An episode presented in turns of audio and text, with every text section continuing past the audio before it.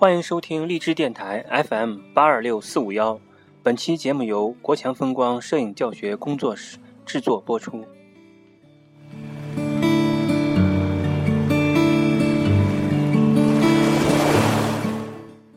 从内蒙古坝上草原到新疆阿里腹地，从风情万种的尼泊尔到野性十足的肯尼亚，他用镜头探索世界各地最美的风景。他用照片开拓背后的旅游天地。风光摄影师江平，二十五年的拍摄生涯，走遍世界的多个国家，累计行程六十多万公里，拍摄照片二十多万张。他说：“很多人认为风光摄影师是一种简单的重复，实际上这是一个误区。从职业风光摄影师来看，已经不是见山拍山。”见水是水的纪实拍摄，更多的是把摄影的情感和要拍的山水融合在一起。我们从他《塞罕坝摄影画册》一书中看到，所言都是风光摄影的真谛。大师是如何拍风光的？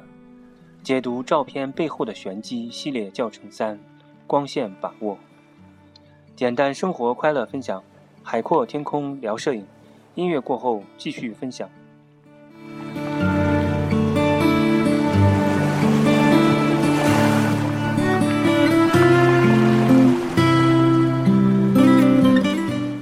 摄影不仅仅是光的艺术，也是时间的艺术。光，一种独特的物质，人的生活离不开它。对于摄影来说，同样重要。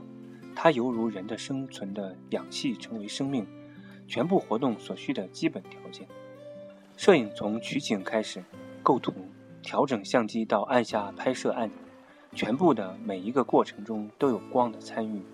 一幅成功的摄影作品。必定少不了精彩的光线。一幅失败的摄影作品，多半也是由于光线的不到位造成。真可谓是成也光线，败也光线。因此，学好摄影，必须把握好光线，让它在任何场合都能成为我们的助手。光线就是一种工具，你能否运用得当，运用自如，最为重要的是想象力。根据光源光源的不同，可分为几种。相机中也有多种光线设置，我们最熟悉的就是我们生活密切相关的自然光。自然光就是指以太阳为光源照射到地球上的光线。自然风光和人一样，晨暮雨雪风晴夜，随时随地都在变换着表情，春夏秋冬，时时刻刻都在更换着衣裳。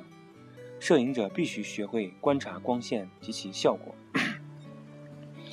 不论是处在什么光线的情况下，你都要尽可能的变换观观察。即使只是轻微移动脚步，光就有不同的变化。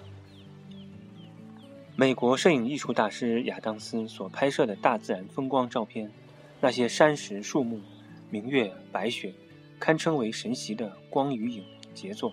实际上，他是用光与影在写诗。